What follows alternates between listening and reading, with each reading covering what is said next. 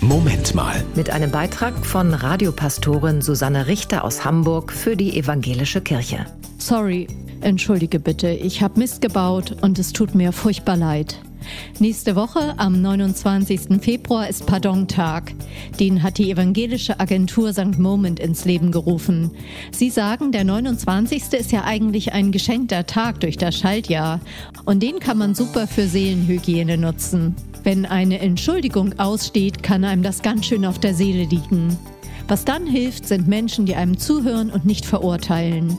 Menschen, die Mut machen, den ersten Schritt zu machen in Richtung Entschuldigung. Das machen die PastorInnen von St. Moment am 29. Februar in der Hauptkirche St. Jakobi in Hamburg. Bei denen kann man ganz einfach vorbeikommen und reden. Als SeelsorgerInnen unterliegen sie natürlich der Schweigepflicht.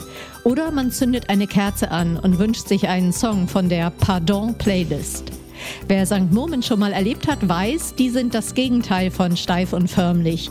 Denen begegnet man auf Augenhöhe von Mensch zu Mensch. Daumen hoch für diese Aktion, sagt die Radiokirche. Eine super Gelegenheit, etwas zu tun für mehr persönlichen Seelenfrieden. Mehr Infos unter stmoment.hamburg. Das war ein Beitrag von Radiopastorin Susanne Richter aus Hamburg für die Evangelische Kirche.